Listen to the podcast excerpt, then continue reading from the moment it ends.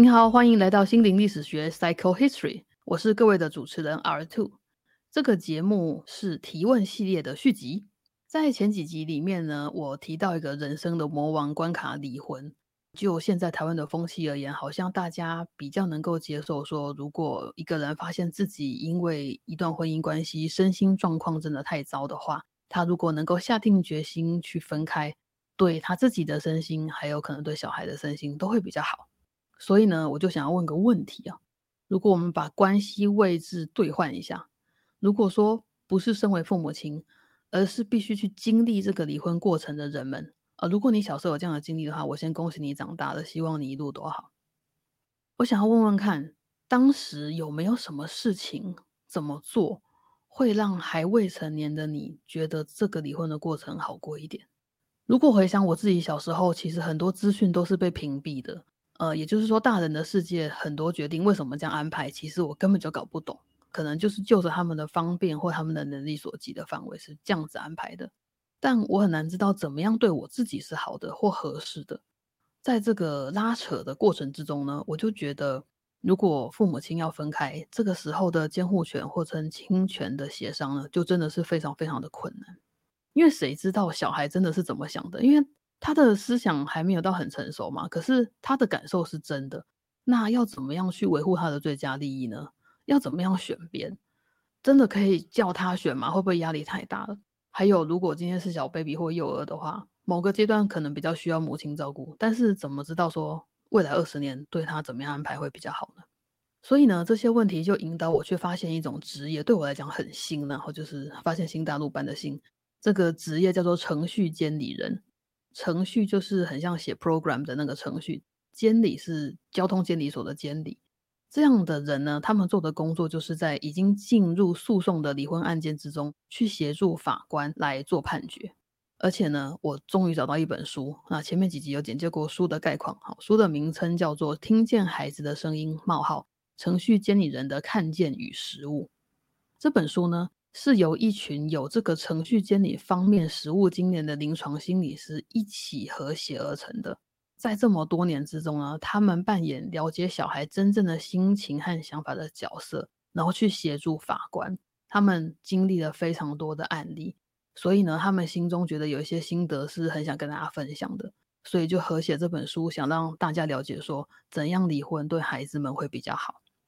那听见孩子的声音这本书总共有前言和十一个章节。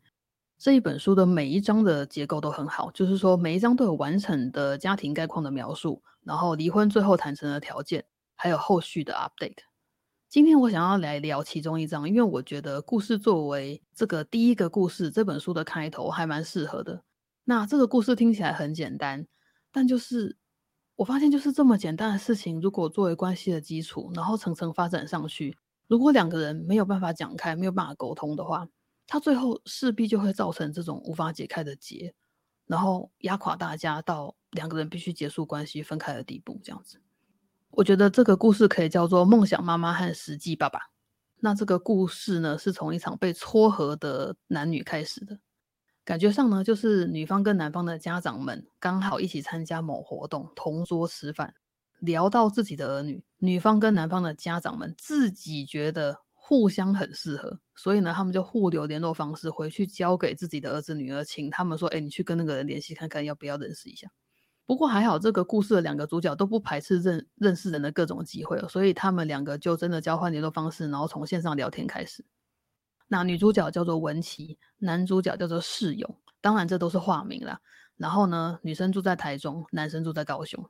所以呢，后来他们的约会呢，都需要特地约去某一个人的地方，或者是说约在第三地见面出游这样子。经过几次的见面之后呢，这两个人不止看对眼，而且还有很愉快的进展哦。直到有一天，女生文琪就发现自己怀孕了，那她稍微踌躇了一下，其实很快的就跟男生说这个事情。那男生世勇他一知道这件事情，就一口答应说我会负责到底。然后就说我要带我的家长去提亲，我们赶快安排两家都有空的时间。所以后来呢，他们就先登记结婚，然后文琪就搬去高雄跟世勇住在一起了。那婚礼啊那些呢是后面补办这样子。那直到这个时候呢，大家有没有发现，他们之前结婚之前是没有同居相处的经验的哟？所以直到结了婚，女生搬去男生家，他们才发现说，哎，我们彼此金钱价值观差很大。哎，世勇呢是做保险的，他比较实际节省，他买东西都会在刀口上面。那女生呢，其实比较梦幻，她对数字呢没有什么概念，她觉得这个很棒、很值得，她就会买下去。所以呢，这样子两个人的差异就造成了婚后世勇呢非常的节俭，因为女生暂时也没有办法工作嘛，所以所以世勇必须负责一些家庭的开销。或许是他们从小生活经验差很大的关系，所以造成这样两个人不同的习惯。但是呢，他们其实两个人是有注意到这份差异的。不过呢，当时他们觉得这样子蛮互补的，也很不错。所以呢，其实他们在一起很久，久到生出三个小孩。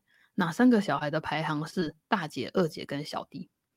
在老大，也就是大姐国一的那年暑假，文琪有一天就突然跟世勇说：“我想要带小孩们去澳洲玩，而且我要住在表姐家，这样子可以联络感情，而且很省钱，应该可以吧？”可是呢，四个人出国的开销是很大的，世勇就一条一条的算给文琪听，然后把总数讲出来，他预计的总数，然后跟他说这样负担有点重。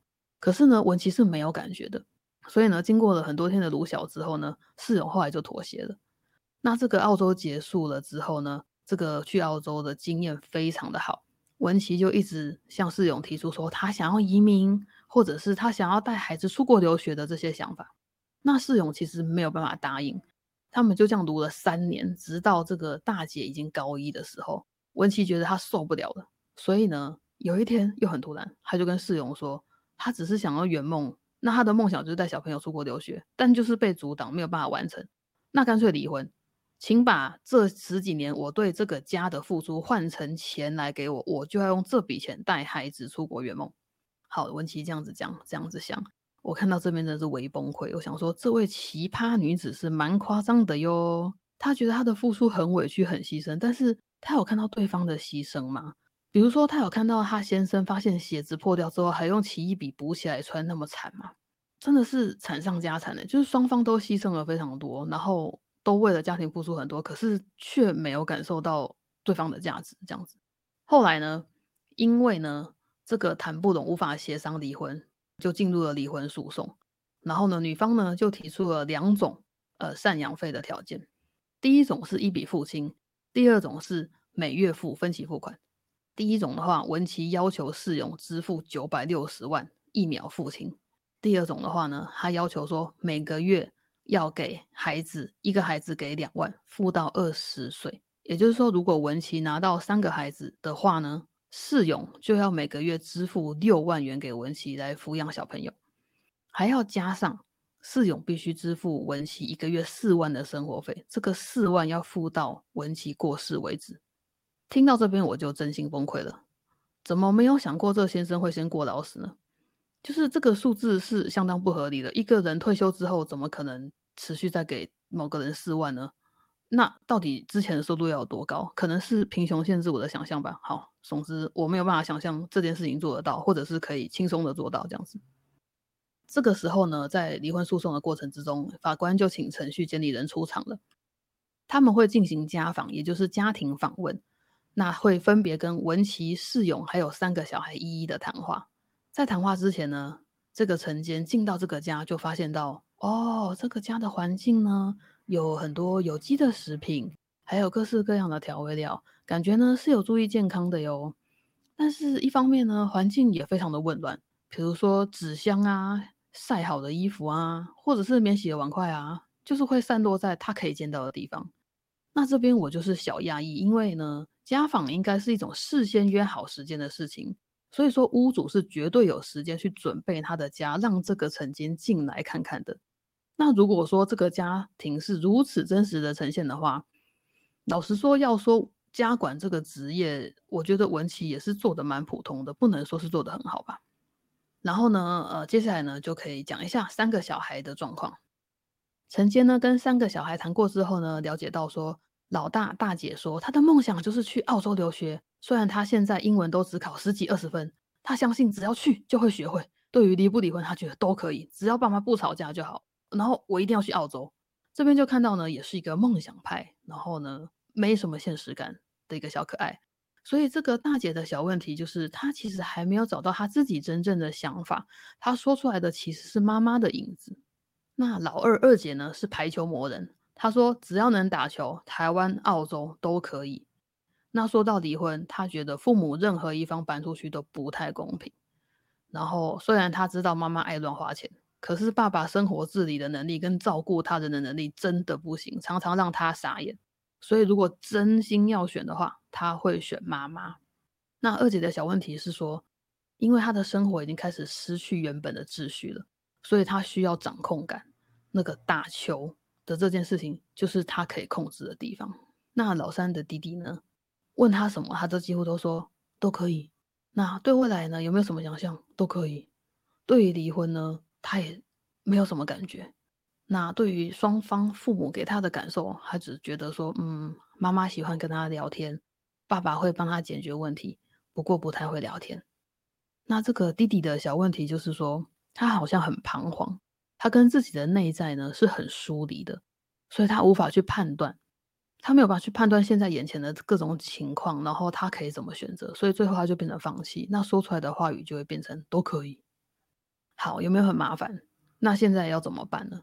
这个晨间会做的事情呢，就是帮助当事人认清自己的问题，还有去认识到他关系上的问题，无论是婚姻关系还是亲子关系。那文琪身上的问题就是可能在经济上面不是很能掌握，所以呢，晨间就请他开始记账。他跟文琪说，因为离了婚哦，很多事情需要做协调跟取舍。所以呢，在这整个过程之中，小孩子们会学到父母亲的金钱的价值观，还有待人处事的价值观。这段话就让文琪回想到说，嗯，婚姻生活的这十几年，他好像唯一做的就是伸手要钱，但是最后还是得不到，是没有办法完成自己的梦想的。那到底他的身教教了小孩什么呢？他不想让小孩子学到当伸手牌，所以他愿意去改变。后来呢，这个妈妈呢？是带着两个女儿搬出去的，然后房租由爸爸负担，妈妈文琪有找到补习班的工作，可以抚养老大，老二呢就由爸爸试用，每个月付两万块来抚养，老三弟弟呢就跟爸爸住在原本的家里，那跟小孩会面的部分呢，就由小孩子自由跟爸爸妈妈去约时间会面，因为他们的年纪都已经蛮大了。那另一方面，世勇的问题呢，是他好像很难流露感情，不太能跟小孩亲近，即使他心里很想，他很难分享他的感受，他有什么情绪也是等他慢慢的淡掉，很难去解决。不过呢，这个解法呢，我觉得意外的简单。这个晨间告诉他说，其实倾听是很重要的，静静的聆听，去理解小孩也是很好的支持。所以呢，这个爸爸后来也学会跟老三问问说，哎，学校做了什么？然后去仔细的听，渐渐的呢，这个父子俩就可以聊天了。那我相信晨间其实还有给予这对父母很多其他的建议，还有身为成年人，他们对于婚姻关系或伴侣关系或未来可能都可以发展的状态，我想他们也有很多的提醒或方法。只是说书中可能只能简单交代最关键的部分这样子。这个书可以很清楚的去爬书这个家每一个人的情况。然后在这个婚姻中的位置、跟立场还有想法，中间呢，他会告诉大家说小孩子是怎么想的。那这个故事里面呢，他说，在这个离婚的过程里面呢，从小孩的视角来看，他们会看到父母亲各自有各自的选择，但是他们是没有办法去理解这样子做决定的内在的过程的，他们不会知道大人是经过什么样的心路历程的。他们无法推论或没有办法同理到，因为经验不足嘛，或者是各种各样其他原因，所以呢，最后他们会有一点混乱。因为呢，在离婚的过程中，他们会一直看到言行举止之间的矛盾。我爸爸妈妈可能口中说什么，可是他们做的事情好像没有很符合他们所说的。那如果一直长期这样下去的话，他们会失去平衡，会很难感到安心，好像就是会比较没有安全感。而且在这过程之中呢，也可能因为小孩子可能自己就曾经尝试过什么想要改善家庭状况，但是呢，他们的努力都没有改变，都最后都没有用，而且还就造成了离婚的结果。所以呢，他们可能就不再挣扎，会完全放弃。那在这个故事里面呢，我觉得跟大部分的离婚场景一样，其实都没有坏人，就是各有立场，然后无法沟通。比如说，文琪一味想要满足自己的立场跟梦想，但是他因为欠缺那个现实感，所以他没有那个能力去制定一步一步完成梦想的计划。那爸爸世勇呢，他一直退让，就是说他无论在情绪上面，或者是很多做决定的时刻，他都退让了，所以他没有办法去捍卫自己的想法。这样子呢，也会让小孩觉得爸爸呢没有是没有力量的。所以说，如果在早一点的时候，他们如果有专业人士的介入，比如说他们可能知道有伴侣智商这种事情，然后可能去智商一下呢，或许呢就会有一个人帮助他们把这个很大的目标去调降，做成分歧或短程的小目标，然后或许他们就有办法从小的事情开始谈，比如说出国留学，三个都去，这这个目标实在太大了，或许可以把它拆成短期游游学。好，比如说寒暑假呢，都让谁谁谁出去游学看看，看有没有兴趣，或者是最想去哪里。毕竟澳洲也很大，很多城市哦，其实可以挑的地方是很多的。或者一定要澳洲吗？搞不好纽西兰也不错。或者是说呢，这个留学是不是可以从妈妈带着老大去开始，然后再慢慢把老二、老三接过去，分期来执行。如果把它拆成比较细的话呢，就可能会有讨论的空间。那或许呢，他们双方就会形成出对他们彼此都好的一种方法，就可以继续走下去。看完这个梦想妈跟实际爸的故事呢，我是真心觉得非常的似曾相识，根本就有 deja vu。因为这个真人真事呢，我真的觉得是台湾很多家庭的缩影啊。所以这本书就是有这么多精彩的故事哟，哈，非常推荐大家去读读看。然后呢，我就想到说，好，如果回到我一开始的问题。在离婚的过程中，有没有什么事情可以让当时未成年的人觉得好过一点的话，或许就是那个人吧。如果有个程序监理人来厘清大家的困难，可能就可以让当时的孩子觉得好过很多。好的，最后再讲一次书名：听见孩子的声音，程序监理人的看见与实物。它是由儿少全新会去规划的一本书。作者群有王丽颖、林心怡、张嘉文、黄春伟、谢嘉玲、苏淑珍，然后呢，由谢子英采访整理，去把它同整书写出来，定价三百八十元，各大通路都买得到，而且都有折扣。